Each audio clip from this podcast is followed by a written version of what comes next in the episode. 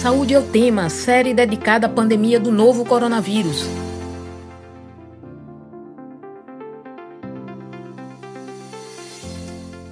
Olá, ouvinte das rádios Universitária FM 99.9 MHz e Paulo Freire, AM 820 kHz. O Ministério da Saúde estima que em 2020 mais de 500 mil casos de câncer foram diagnosticados no Brasil. Em meio à pandemia do novo coronavírus, é impreciso garantir a essas pessoas o direito de acessar exames e tratamentos da forma mais segura possível.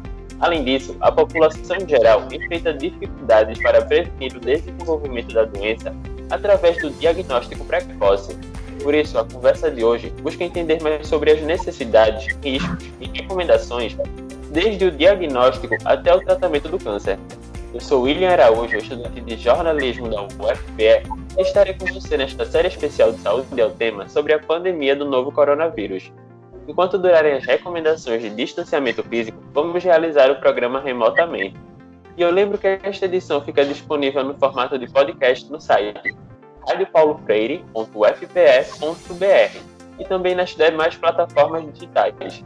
Nesta edição de número 13 do Saúde ao Tema Especial Coronavírus, sobre o tratamento do câncer na pandemia, vamos conversar com a mastologista, que também trabalha na triagem, no primeiro atendimento ao paciente que procura o serviço para tratamento de câncer no Hospital do Câncer de Pernambuco, Daniele Cristina. Seja bem-vinda, Daniele. Obrigada. Bom dia, pessoal. E também convidamos para a conversa o ortopedista que tra também trabalha na triagem, no primeiro atendimento ao paciente que procura o serviço para tratamento de câncer no Hospital do Câncer de Pernambuco, Antônio Carlos. Seja bem-vindo, Antônio. Bom dia a todos os ouvintes e vamos aí. Nós te agradecemos a participação de vocês dois. É, Daniele, para começarmos, Quais são os tipos de câncer mais frequentes na população? Em relação ao tipo de câncer mais frequente, é o câncer de pele, não melanoma, é o mais incidente. Em relação à população feminina, o primeiro lugar, que é justamente a minha especialidade, que é o câncer de mama. Ele ocupa a primeira posição em relação à incidência e em relação à mortalidade por causa de câncer feminino. Essa é a maior incidência. Doutor Antônio, gostaria de pontuar mais algum câncer muito frequente na população? É, adicionando né, a, a escala de frequência aí, depois desses que a doutora Daniela falou, também importante na população masculina é o câncer de próstata. Né? É, em relação à minha área, né, ortopedia, os tumores de músculo esquelético eles são mais raros. Então, assim, não é tão visto na população de uma maneira geral. Mas quando acomete, acomete mais a parte do infantil, as crianças. É, e doutora Daniele, como é o processo de diagnóstico de um câncer de pele ou de um câncer de mama, por exemplo? O câncer de pele, ele vai para a triagem médica, geralmente é feita uma triagem com um dermatologista, que vai fazer uma dermatoscopia e avaliar se tem alguma característica suspeita na lesão da pele, e a partir daí ele vai solicitar uma biópsia para dar um diagnóstico e conduzir de acordo com o subtipo que for diagnosticado. Em relação ao câncer de mama, que é uma mais incidente frequente, a principal causa de mortalidade. O rastreio é feito com mamografia e a recomendação da nossa Sociedade Brasileira de Mastologia é que a gente faça o rastreio a partir dos 40 anos com mamografia. Isso é em paciente assintomático, paciente que não tem nenhuma queixa. Caso o paciente tenha alguma queixa, a gente pode iniciar os exames antes dessa idade de 40 anos. E, doutor Antônio, e no caso do tratamento do diagnóstico do câncer de próstata, como é que ele acontece?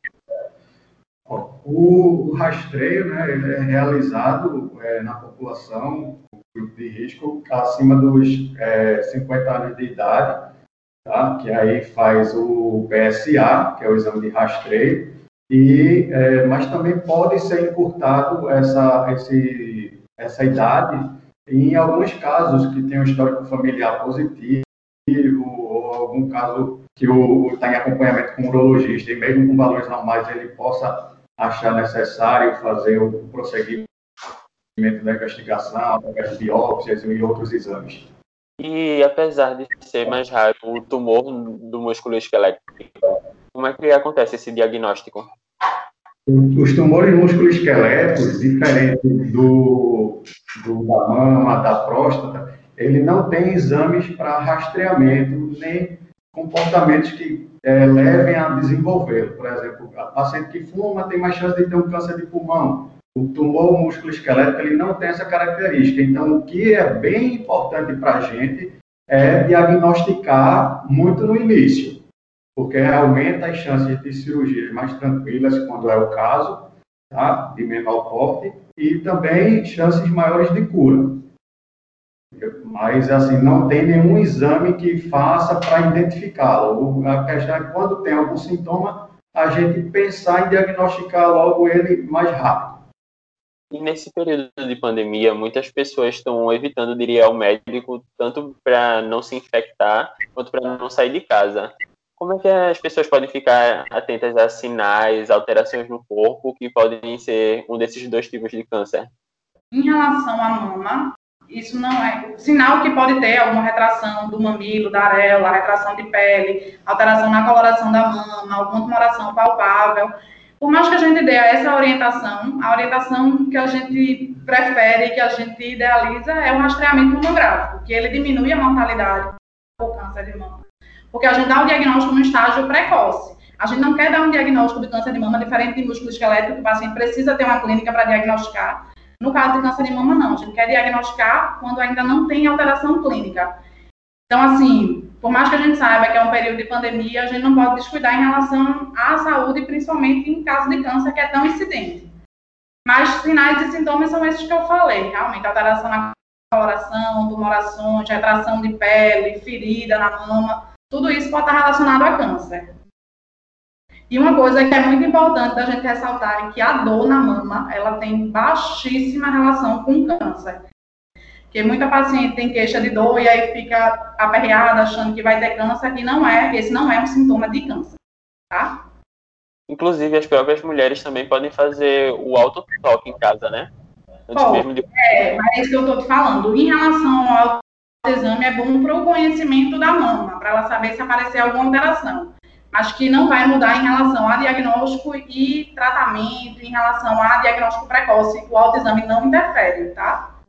É, e doutor Antônio, quais são as alterações e sintomas que a gente pode ficar atento no nosso corpo para o caso de um câncer de próstata? Ó, de próstata, é, o ideal também é através dos exames de rastreio, que você não tenha sintomatologia e aí seja evidenciado fazendo aquele exame do PSA, seja evidenciado e aí consiga diagnosticar no casos mais precoces. Mas naqueles pacientes que têm algum sintoma, geralmente ele vai ter queixas urinárias, tá certo? Alguma dificuldade miccional, é, uma alteração no jato, tá certo? Urinário, ele sente um jato mais fraco, é, algumas vezes também sintomas noturnos relacionados à urina, tá certo? Então, mas assim, o que é importante é, naquela população de risco, tá, que é acima dos 50 anos, homens acima de 50 anos, eles realizarem é, anualmente o controle através do PSA de rastreamento e ficar fazendo segmento com o urologista. E depois do diagnóstico de um câncer, como acontece a triagem no primeiro atendimento ao paciente que procura o serviço para tratamento da doença aí no Hospital do Câncer de Pernambuco. Pronto. Vamos explicar como é que o paciente chega aqui no Hospital do Câncer. Primeiro, que eu acho que isso é o principal. O paciente, para entrar no Hospital do Câncer, ele não precisa ter o diagnóstico de câncer. Paciente que tem alguma alteração suspeita que leve a gente a pensar que pode ser um câncer, ele vem para o Hospital do Câncer.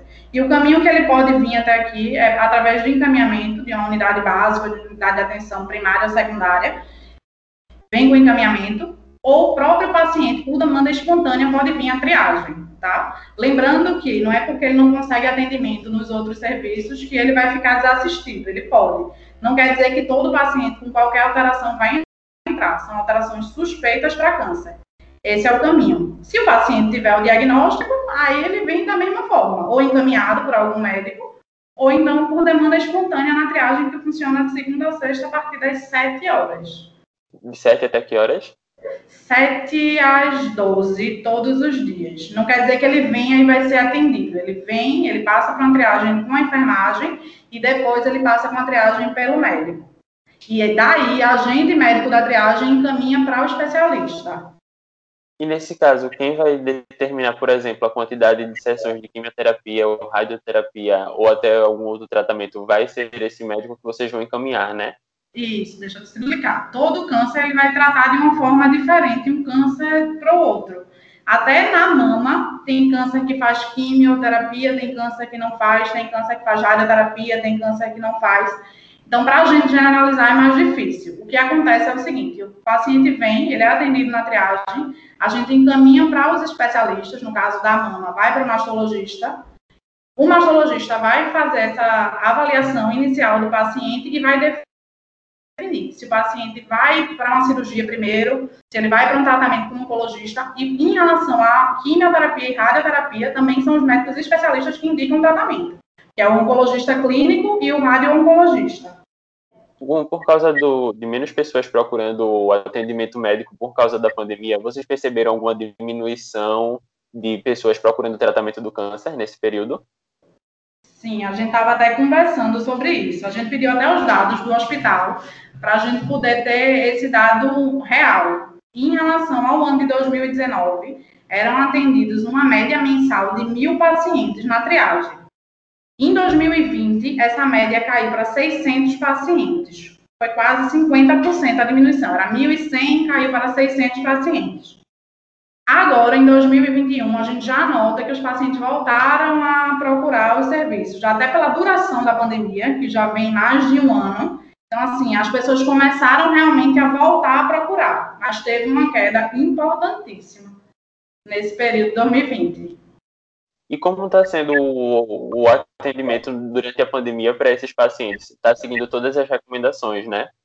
Exato. Ah, os atendimentos é, do câncer, assim, vale salientar, a, o, o hospital ele não parou, tá? Então, é, apesar de ter ouvido, a, acontecido essa diminuição na demanda, não foi por limitação daqui do hospital. O hospital continuou em pleno funcionamento a dificuldade foi mais dos pacientes, tanto alguns casos por medo realmente de procurar um, um hospital nessa época, como também dificuldades relatadas em relação a transporte nos pacientes do interior, que dizem que não conseguiriam aquele é, o TFD, que é o transporte fora de, é, tratamento fora de domicílio, que ele, a prefeitura leva aqueles pacientes para um tratamento em outra cidade. Então, tiveram vários fatores que levaram a essa diminuição de atendimento, mas não por ter o hospital é, diminuído essa quantidade. É, em relação aos protocolos de segurança, são, estão sendo utilizados de acordo com a recomendação do Ministério da Saúde, todo paciente que chega a ferir temperatura, o local onde eles ficam aguardando atendimento é o local aberto, sem grandes aglomerações, então, está sim seguindo os protocolos. Mas, como o Antônio falou, a gente não diminuiu o atendimento, não. Essa diminuição é por falta do paciente chegar ao hospital do câncer, realmente. E como é, e qual é a demanda que vocês recebem aí no Hospital do Câncer? É pessoas de todo o estado ou também vocês recebem pessoas de outros estados? É, aqui é, acaba drenando não só a parte de Pernambuco, é, a maioria do, dos pacientes também da, dessa, é, de outros estados próximos, né, Paraíba, é, Bahia, Alagoas, Sergipe, também, e algumas vezes pacientes do norte do país, a gente recebe às vezes lá na ortopedia mesmo, paciente do Amapá, tá certo, do Pará, então, é, aqui o Hospital do Câncer, ele acaba drenando toda a parte do norte e nordeste, é, não sei que Dani, na mama também acontece isso. Acontece. A frequência não é tão grande de vir paciente de outros estados, mas acontece. Talvez com uma frequência menor. Por ser um centro de referência, termina vindo mais para cá, realmente. Acho que do estado, inclusive, a maior parte dos casos de câncer são atendidos aqui no Hospital do Câncer. Inclusive, procurar o quanto antes o tratamento pode até diminuir a quantidade de sessões necessárias e também diminuir o tempo de tratamento em si, né? Sim, o fato da gente ter um diagnóstico precoce, a gente pode mudar o tratamento, sim. Com certeza. Até em relação à necessidade ou não de quimioterapia. Isso vai depender de vários fatores, mas um dos fatores que influencia é o, estadiamento, que a gente chama, é o tamanho do tumor, a característica do tumor, no momento do diagnóstico. E doutor Antônio Carlos, quais são os riscos para as pessoas que interromperam porque não puderam vir aqui para o Recife para receber tratamento ou estavam com medo de sair de casa? Quais são os riscos de interromper esse tratamento ou então adiar? É, o grande fator prejudicial desse, tanto da interrupção como a demora para vir começar um tratamento, é a evolução da doença. A doença vai ficar sem tratamento naquele momento, tá? E ela vai, às vezes, é uma doença localizada em, por exemplo, tá uma doença está localizada ali na, na mama, e aí parou de tratar, então ela pode evoluir e espalhar pelo corpo, né, que são as metástases que a gente chama, pode dar lesões nos ossos, tá? É, no cérebro também. Então, o principal prejuízo da é, parada do tratamento e de demorar mais em começar a tratar é perder o controle dessa doença. Uma doença que inicialmente estaria localizada acaba é, se espalhando mais ali no corpo. E como o Hospital do Câncer de Pernambuco estimula os pacientes a não desistirem desse tratamento nesse período de pandemia? A forma que a gente faz é orientando o paciente justamente sobre esses riscos. Falar que existe o risco da, da pandemia, existe, mas o risco do câncer é superior ao da pandemia. Você pode perder exatamente esse tempo de ter uma cura do paciente. O paciente com a doença localizada, ele tem uma chance de cura altíssima, dependendo da tumoração, de qual for o local. E um paciente com a doença metastática, a gente perde essa chance de curar o paciente. Então, isso é que é o principal. Eu acho que a informação do paciente a respeito disso é que leva a gente a pesar. É sempre aquela coisa, os, os riscos e os benefícios que a gente tem que pesar. Isso, que apesar de estar sendo mais exposto vindo no hospital, a chance dessa exposição ela é menor do que o prejuízo de ele não tratar aquele tumor dele. Então, acho que é a educação do paciente da população saber desses riscos. Inclusive, Daniele, você tocou em um ponto muito importante sobre o câncer metastático, que recentemente tivemos a morte do prefeito de São Paulo, Bruno Covas, que tratava um câncer no sistema digestivo com metástase nos ossos e no fígado. O... Mas você poderia explicar o que é a metástase de um câncer? A metástase é quando ele, o tumor sai do sítio primário, que a gente chama, um local onde ele se origina e ele atinge outros órgãos. É uma disseminação da doença. Aí, quando ele sai, por exemplo, um câncer de mama, ele se origina na mama, mas ele pode espalhar para outros órgãos, como osso, fígado, pulmão. No caso dele, ele tinha um tumor gástrico, que tinha lesão para fígado, depois para pulmão e tinha lesão óssea também. Isso é metástase que a gente chama. É, doutor Antônio, existe alguma frequência relacionada à possibilidade de acontecer metástase no paciente? Sim, cada tumor, dependendo de, do seu tipo, ele tem mais chance ou não de dar uma metástase. Tá? Existem tumores que são mais agressivos, e aí ele tem mais chance de desenvolver essa doença disseminada, e existem tumores que são menos agressivos e têm menor chance. E aí, baseado nessa agressividade desse tipo de tumor, vai ter o tratamento que é preconizado para cada um deles. E esse tipo de. E a chance de acontecer metástase também está relacionado ao órgão que está com câncer?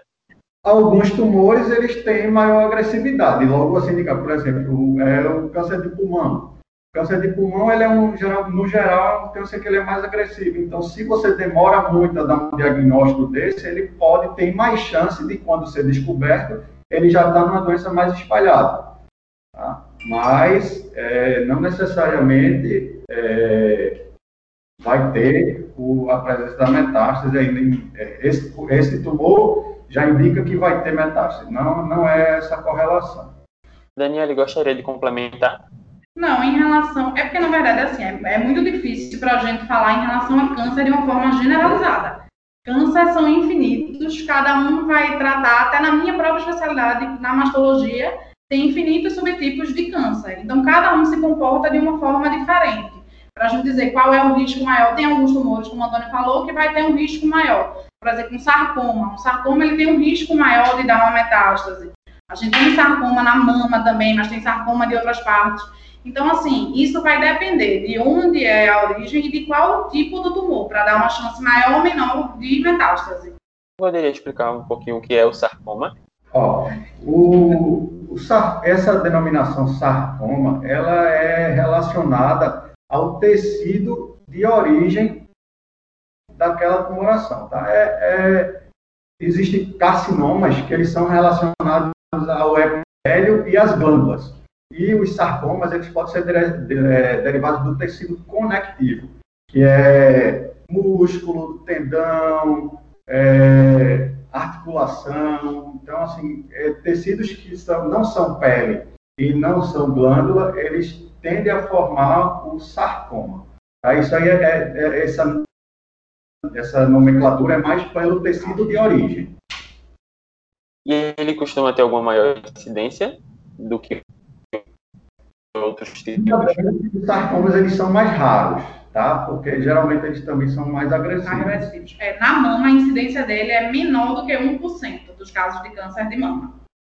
E levando também em relação aos tumores musculoesqueléticos primários, né, que estão originalmente no osso, que a maioria deles são sarcomas, também ele é, é muito raro, é menos de 1% de todas as neoplasias.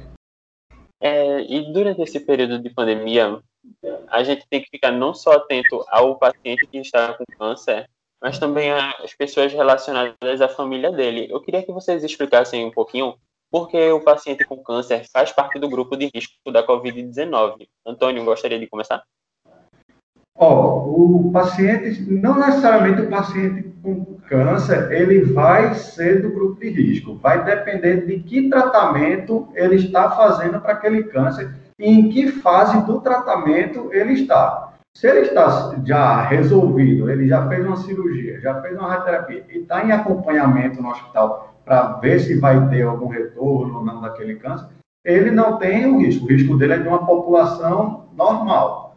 Tá? O risco aumentado é naqueles pacientes que estão em vigência de um tratamento, principalmente de quimioterapia, pois algumas medicações que são utilizadas na quimioterapia podem alterar a imunidade, a resposta do organismo desses pacientes.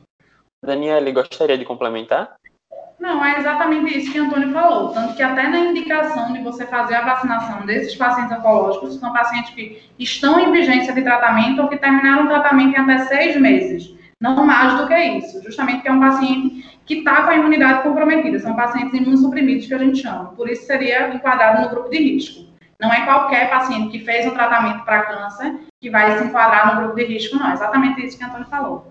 Mas, no caso, essas pessoas que têm um tratamento que se enquadra no grupo de risco devem ser o prioritário da vacina, né? Sim, são sim.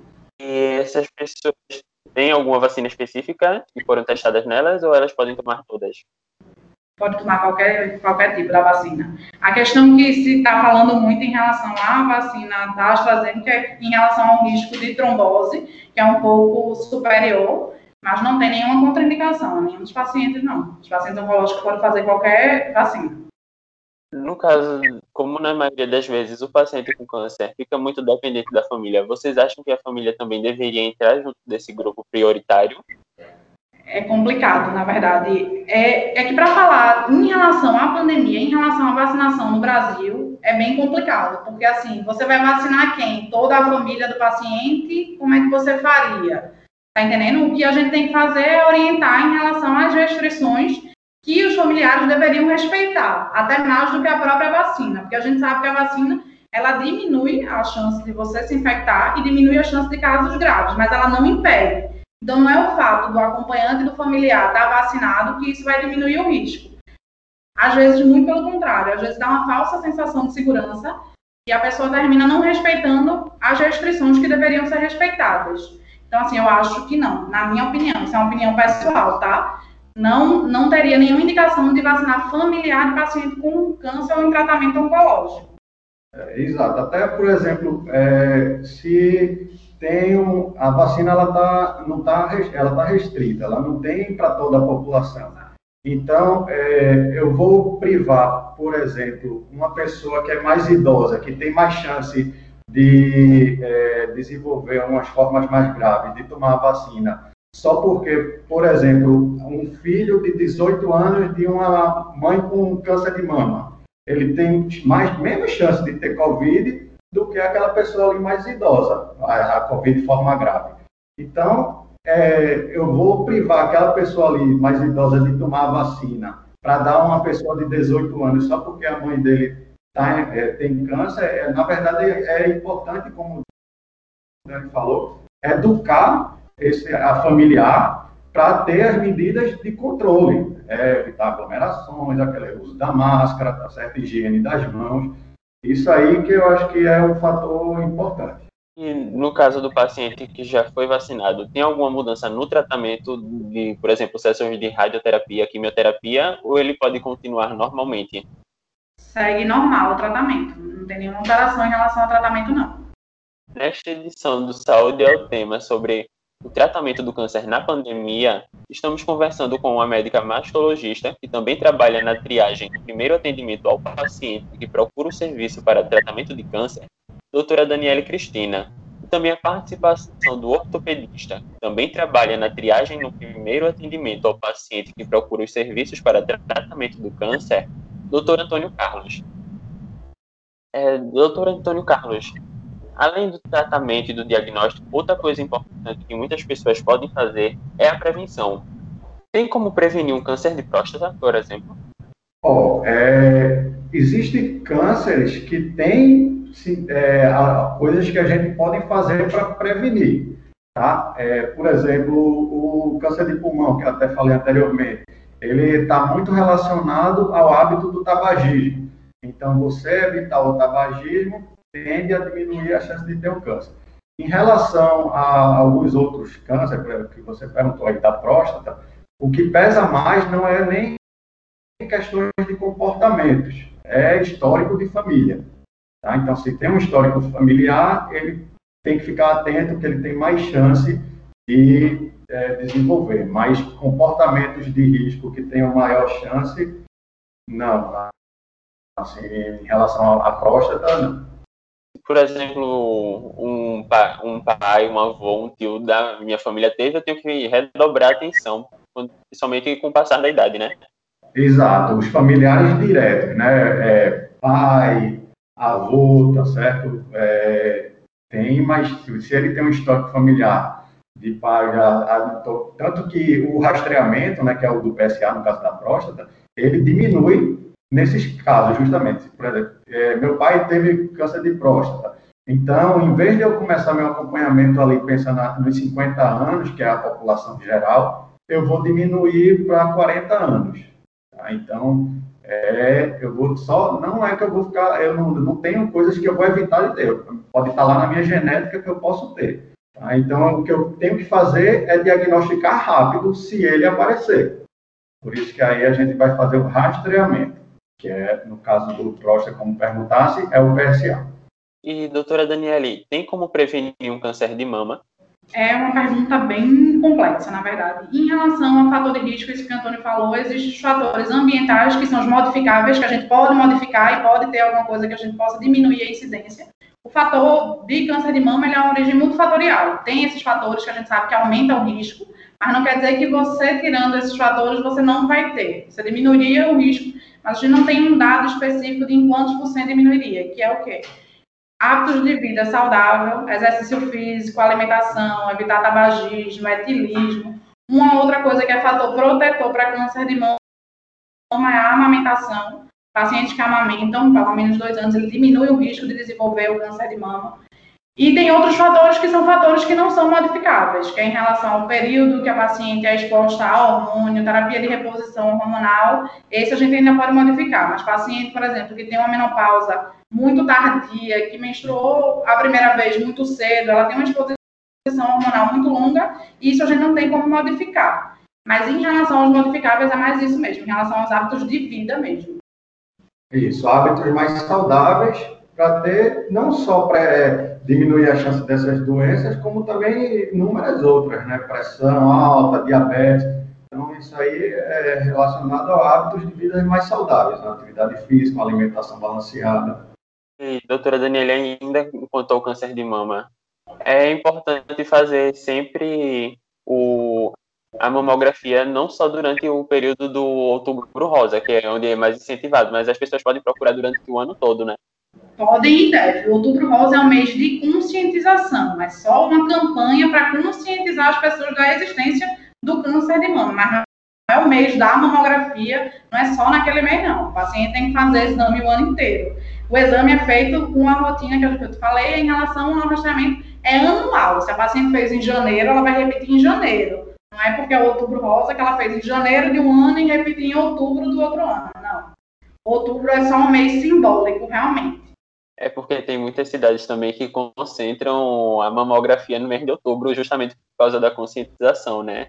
Aí muitas vezes a pessoa não sabe onde procurar durante o ano. Você recomenda algum lugar que a gente pode procurar durante o ano aqui em Recife? O Hospital do Câncer, ele tem mamografia, faz mamografia todos os dias, ele tem uma cota de mamografia que é feita. O paciente não precisa ser do serviço, o paciente não precisa ser do Hospital do Câncer. Ele pode ser de qualquer local e ele vem só realizar a mamografia. Mas precisa de algum encaminhamento? Não precisa de encaminhamento. Ele pode vir a triagem médica com a orientação para fazer só a mamografia e a agente médico da triagem solicita a mamografia.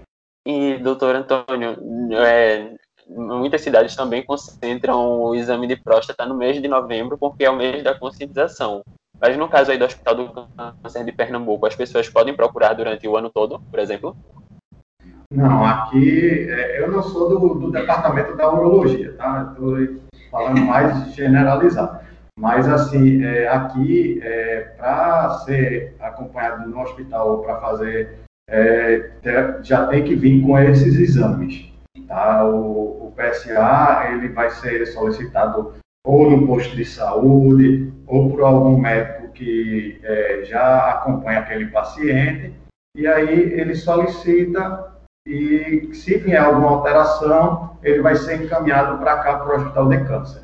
No Saúde é o tema especial coronavírus de hoje sobre o tratamento do câncer na pandemia. Estamos conversando com a médica mastologista, que também trabalha na triagem no primeiro atendimento ao paciente que procura o serviço para tratamento do câncer no Hospital do Câncer de Pernambuco, Daniela Cristina, e também a participação do ortopedista também trabalha na triagem no primeiro atendimento ao paciente que procura o serviço para tratamento de câncer, Antônio Carlos.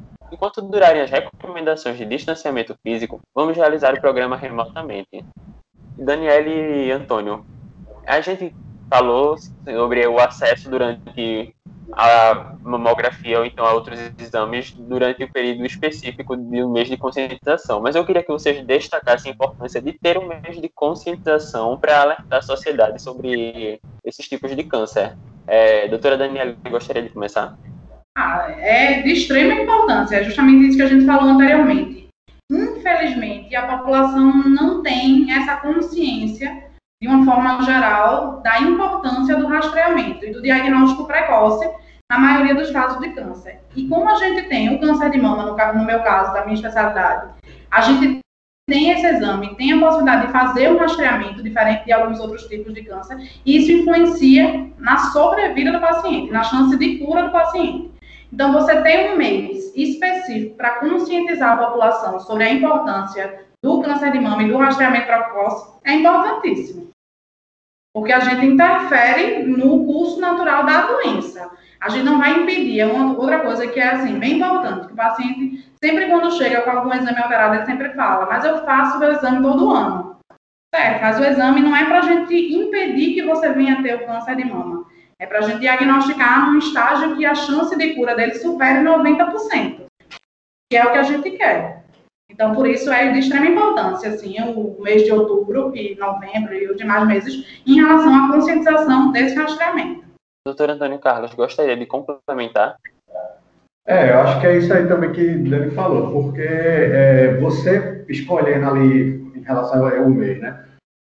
Você escolhendo aquele mês para divulgar muito, investir muito na, com o apoio da mídia e fazer com que a população entenda que deve fazer essa procura, tudo, eu acho que é bem válido realmente, porque acaba, hoje em dia, o outubro rosa da mama, ele é bem estabelecido, né? Então, se você pegar uma população geral, todo mundo sabe ali que a, outubro rosa é, é, o, é, o, dia da mama, né? É o mês que a gente tem que fazer o coisa da mama. Mas aí é importante saber que não é só nesse mês, que ela pode fazer qualquer mês, mas o, o fato de existir um mês para educar o pessoal é bom porque vai colocando na cabeça que existe aquela doença ali, que existe um exame que precisa fazer para descobrir rápido. A gente já está chegando mais no final do programa, é, mas antes disso eu gostaria de saber se o câncer é uma causa de morte muito frequente aqui no estado de Pernambuco. É uma causa de morte muito frequente mundial.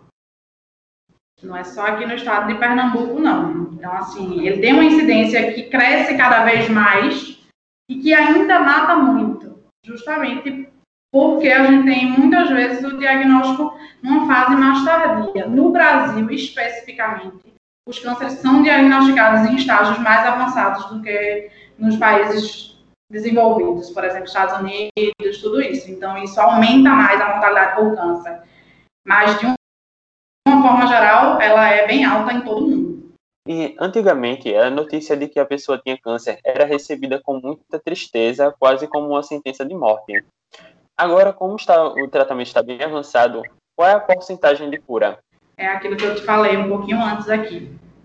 Câncer é um assunto muito amplo. Até de mama tem vários tipos e a chance de cura vai mudar. Desde o estágio no, no diagnóstico, qual é o estágio que a gente está diagnosticando, se é o estágio 1, se é o estágio 2, o estágio 3 ou o estágio 4, e essa chance de cura vai mudar de acordo com o tipo de tumor que a paciente tiver. Mas no câncer de mama em específico, a gente já tem tratamentos avançadíssimos, evoluiu bastante.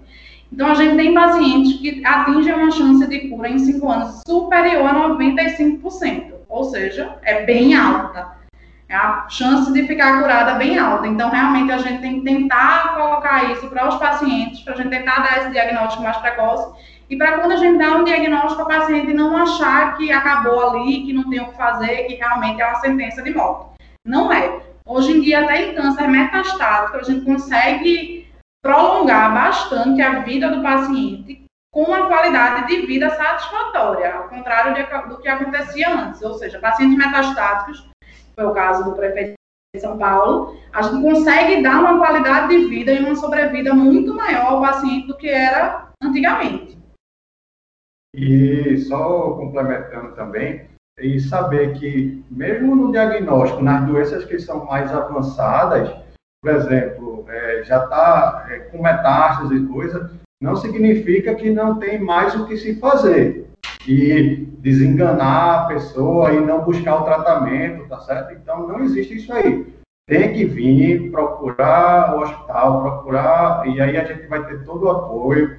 E não, apesar de às vezes não conseguir alguma coisa que cure, mas existe também uma modalidade de que, que são os cuidados paliativos que dão dignidade, conforto e tudo para o paciente. E como eu falei, antiga, antigamente o câncer era recebido com uma notícia de muita tristeza, tanto pelo paciente quanto os familiares e amigos próximos. Mas como funciona a assistência para essas pessoas diante de uma notícia que muitas vezes tem um impacto tão grande? É, o, o, o câncer, é, é, a, a, a, um diagnóstico oncológico, de uma maneira geral, ele não é só feito pelo médico? Existe uma equipe multiprofissional que vai dar apoio ao paciente e aos seus familiares, tá? Então, a gente não é, não é só a gente médico que vai acompanhar, que vai fazer aquilo ali. Existe acompanhamento de um assistente social, psicólogos, nutricionistas, é, o pessoal da enfermagem também, tá? Então, assim, é, vai ter toda uma rede de apoio e, e por trás, tá? Que é, é, é um atendimento multidisciplinar. Inclusive, essa assistência multidisciplinar é muito importante, porque o emocional pode afetar no tratamento também, né? Totalmente, totalmente. É, não, não, ninguém consegue fazer trabalho sozinho. A gente vai se apoiando e cada um na sua área, fazendo pelo bem é, global daquele paciente e dos seus familiares. Doutora Daniele, no caso de um câncer de mama, como é, como é caracterizada essa equipe multidisciplinar? A gente tem vários profissionais que estão relacionados. Em relação ao tratamento direto, é o mastologista, que é o cirurgião da mama, o oncologista, que é o médico que prescreve a quimioterapia, a hormonioterapia, que é o médico clínico, o radio-oncologista, que é o radioterapeuta, que vai prescrever a radioterapia, Temos toda uma equipe de enfermagem direcionada na mama no nosso ambulatório, técnico e enfermeiro. Tem o pessoal da psicologia também, o pessoal da fisioterapia, que é de extrema importância no pós-operatório dos pacientes de câncer de mama. E tem o pessoal da nutrição também, porque são todos esses que influenciam diretamente no tratamento. Então, realmente a equipe é completa. E tem também uma outra parte que eu acho que é de extrema importância, que é o cirurgião plástico. E a gente não falou aqui ainda que o paciente tem direito e faz parte do programa do SUS paciente fazer reconstrução da mama, seja ela no momento do tratamento imediatamente, ou seja ela mais tardiamente, depois que terminar o tratamento, a gente programar uma reconstrução da mama, com inclusão de prótese, com cirurgia na outra mama para poder deixar simétrico. Então, tudo isso faz parte do nosso serviço também. Então, o cirurgião plástico também entra na nossa equipe. Sim, muito importante, porque muitas vezes o câncer de mama também afeta a autoestima da mulher, né? Isso, exatamente. E no caso, depois que o paciente recebe alta, está curado, ele tem que, por exemplo, voltar com um certo tempo para ver se não teve uma reincidência, ou então se não desenvolveu tumor em outra área, por exemplo?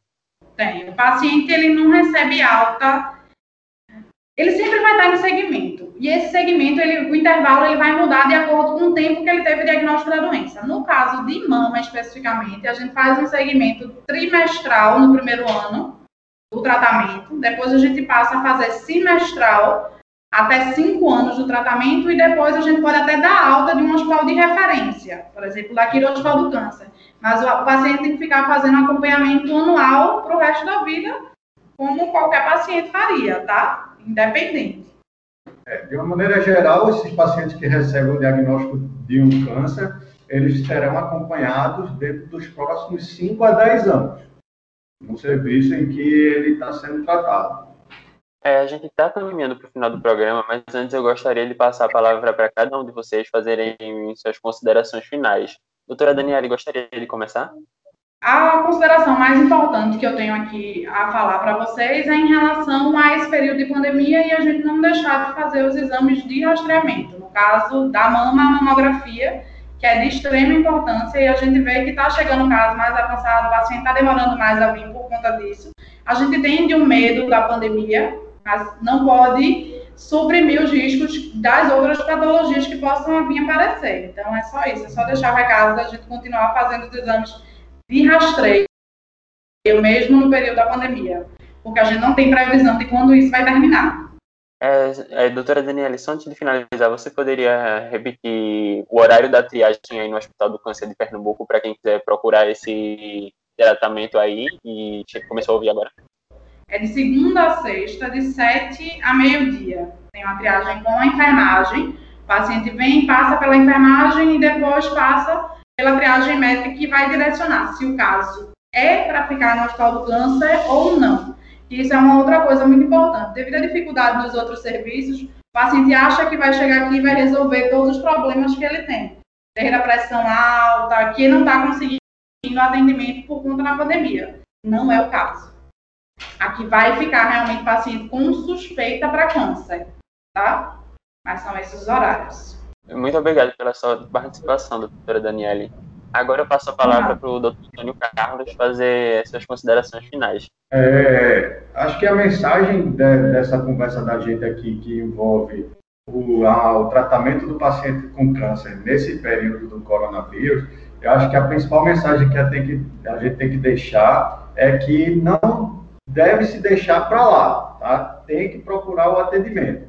Mesmo a gente sabendo, como a doutora Daniela falou aqui, do, é, do risco, porque está em hospital, tudo, mas o risco de, de deixar para lá um tratamento de um tumor, de um câncer, é maior do que esse risco de estar tá vindo em um hospital, certo? E dizer que o hospital de câncer está aqui em funcionamento, tá? estamos é, realizando esses atendimentos da triagem para ver quais são os pacientes que serão tratados por aqui, tá? E porque isso, essa é a mensagem mais importante, porque o, o diagnóstico nas fases mais iniciais, tá? quando a gente descobre esse tumor, esse câncer, nas fases mais iniciais, o tratamento é muito melhor para aquela pessoa. Então, acho que a mensagem principal é, é, essa aí, é que não deixem de procurar o atendimento, tá? E é, continuem fazendo o rastreio e tudo mais, e procurar aqui a unidade de saúde. Muito obrigado pela sua participação, doutor Antônio Carlos. O Saúde é o tema de hoje está chegando ao fim. Eu agradeço a participação da médica mastologista, que também trabalha na triagem no primeiro atendimento ao hospital, no, ao paciente que procura o serviço para tratamento do câncer no Hospital do Câncer de Pernambuco, doutora Daniela Cristina, e também a participação do ortopedista, que também trabalha na triagem no primeiro atendimento ao paciente que procura o serviço para tratamento de câncer, doutor Antônio Carlos, muito obrigado pela participação de vocês aqui no programa de hoje. E eu lembro a você de ficar atento à vacinação. E se você já pode tomar, agende logo a sua dose. E siga continue seguindo todas as medidas de prevenção e recomendações. E para mais informações, consulte a Secretaria de Saúde do seu município. Caso tenha perdido algo deste programa, o Saúde é o Tema fica disponível no site Rádio Paulo Freire www.ufpe.br e nas plataformas de podcast. A produção e o roteiro desta edição do Saúde ao Tema foi dos estudantes de jornalismo da UFPE, Marina Pinheiro e William Araújo, sob orientação das professoras Ana Veloso e Paula Reis. Nas redes sociais, os estudantes da UFPE, Ariá, de Rádio, TV e Internet, e Ana Sofia Ramos, de Publicidade e Propaganda, sob orientação da professora Cecília Almeida. Coordenação de transmissão e streaming e edição de podcast, Felipe Novaes. Tchau, pessoal. Até o próximo Saúde ao Tema. Saúde é o tema, série dedicada à pandemia do novo coronavírus, uma produção da Rádio Universitária Paulo Freire, AM 820 kHz, e da Universitária FM 99.9 MHz, com apoio do programa Fora da Curva e da Pró-Reitoria de Extensão e Cultura da Universidade Federal de Pernambuco. A música tema é a faixa Teamwork, de Scott Holmes. Para mais informações, acesse www.ufpe.br/rpf.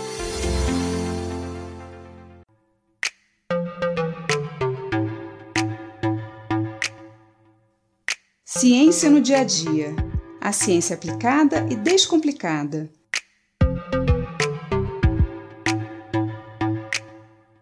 Você já parou para pensar sobre o que é a eletricidade? O que é essa energia que sai das nossas tomadas e que faz todos os nossos aparelhos elétricos e eletrônicos funcionarem? Para entendermos o que é eletricidade, temos que entender primeiro o que são os elétrons. Elétrons são partículas que fazem parte dos átomos. Toda matéria que existe no planeta é formada por átomos. A água, o ar, as nossas células, tudo é feito de átomos. E os átomos são formados por partículas ainda menores, que são os prótons, os nêutrons e os elétrons. Os prótons, que têm carga positiva, e os nêutrons, que têm carga neutra, formam o núcleo do átomo, e os elétrons, que têm carga negativa, giram em torno desse núcleo. Se um átomo tem elétrons em excesso, eles se movimentam para outro átomo que esteja com falta de elétrons, para equilibrar as cargas positivas e negativas. E a eletricidade é justamente esse movimento de elétrons de um átomo para outro. Nas pilhas, como eu falei aqui em outro episódio, os elétrons migram de um metal para outro, formando uma corrente elétrica. E é essa corrente que permite que os aparelhos funcionem. Mas existem outras formas de obter eletricidade além das pilhas, como os painéis solares, as usinas eólicas, hidrelétricas, termoelétricas, nucleares. Nos painéis solares, por exemplo, quando a energia luminosa do Sol atinge esses painéis, geralmente feitos de silício, ela causa a liberação dos elétrons do silício que fluem pelo painel, gerando uma corrente elétrica. As usinas eólicas usam a energia do movimento dos ventos, que faz girar aquelas pás enormes que mais parecem cataventos gigantes. O movimento das pás aciona um gerador que está acoplado nelas. E esse gerador transforma a energia do movimento, ou energia mecânica, em energia elétrica, e isso acontece porque o gerador é composto por fios elétricos que envolvem um ímã. O movimento das pás faz com que o ímã gire, criando um movimento de elétrons e gerando a corrente elétrica. O mesmo processo ocorre nas usinas hidrelétricas. O movimento da água que passa pelas comportas da usina gira as turbinas que geram a corrente elétrica. Essa energia gerada é então conduzida pelos fios até as nossas casas. Nas usinas termoelétricas e nas usinas nucleares também acontece um processo semelhante. Mas nesses casos, o movimento das turbinas é gerado pelo calor. As usinas termoelétricas usam o calor gerado pela queima do carvão, do óleo ou do gás para aquecer a água das caldeiras que se transforma em vapor. E é esse vapor que move as turbinas que geram a corrente elétrica. Nas usinas nucleares, o calor para aquecer a água é gerado por reações nos núcleos de alguns átomos que possuem alta radioatividade, como o urânio. Por isso, são chamadas usinas nucleares. Nós precisamos de energia elétrica para absolutamente tudo no nosso dia a dia. Para conservar os alimentos nas geladeiras e congeladores, para iluminar nossa casa ou para fazer funcionar todos os equipamentos indispensáveis para nossa vida, nós precisamos de eletricidade. Basta ficarmos algumas horas sem energia em casa para sentirmos a falta que ela nos faz. Mas todas essas formas de obtenção de energia, seja por painéis solares, usinas eólicas, hidrelétricas, termoelétricas ou nucleares, geram custos altíssimos. E não são só custos financeiros, mas um enorme custo ambiental. As usinas hidrelétricas causam a perda de um grande número de espécies terrestres e aquáticas, como resultado do desmatamento e da alteração dos cursos dos rios, além de gerar uma grande quantidade de metano, um dos principais gases responsáveis pelo efeito estufa. As usinas termoelétricas são altamente poluentes, liberando uma grande quantidade de gases tóxicos no ambiente, além de serem responsáveis pelo aumento das emissões de gás carbônico, um dos principais gases estufa. As usinas nucleares, apesar de não produzirem resíduos poluentes, apresentam um grande risco por utilizarem materiais radioativos. Qualquer acidente ou vazamento dessas usinas teria consequências terríveis. A energia solar e a eólica são formas de energia mais limpas, menos poluentes e por isso deveriam ser mais utilizadas. Mas mesmo assim, causam impactos. Os painéis solares não emitem poluentes, mas a sua produção gera muitos resíduos. E os próprios painéis podem se transformar em resíduos quando não são mais utilizados. As usinas eólicas têm um grande impacto sobre a fauna, principalmente as aves e os morcegos. Por isso, é muito importante economizar energia sempre.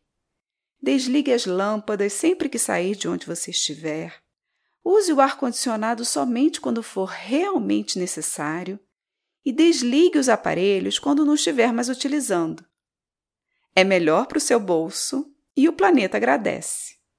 Eu sou Mariana Guinter, bióloga e professora da Universidade de Pernambuco, e esse foi mais um Ciência no Dia a Dia.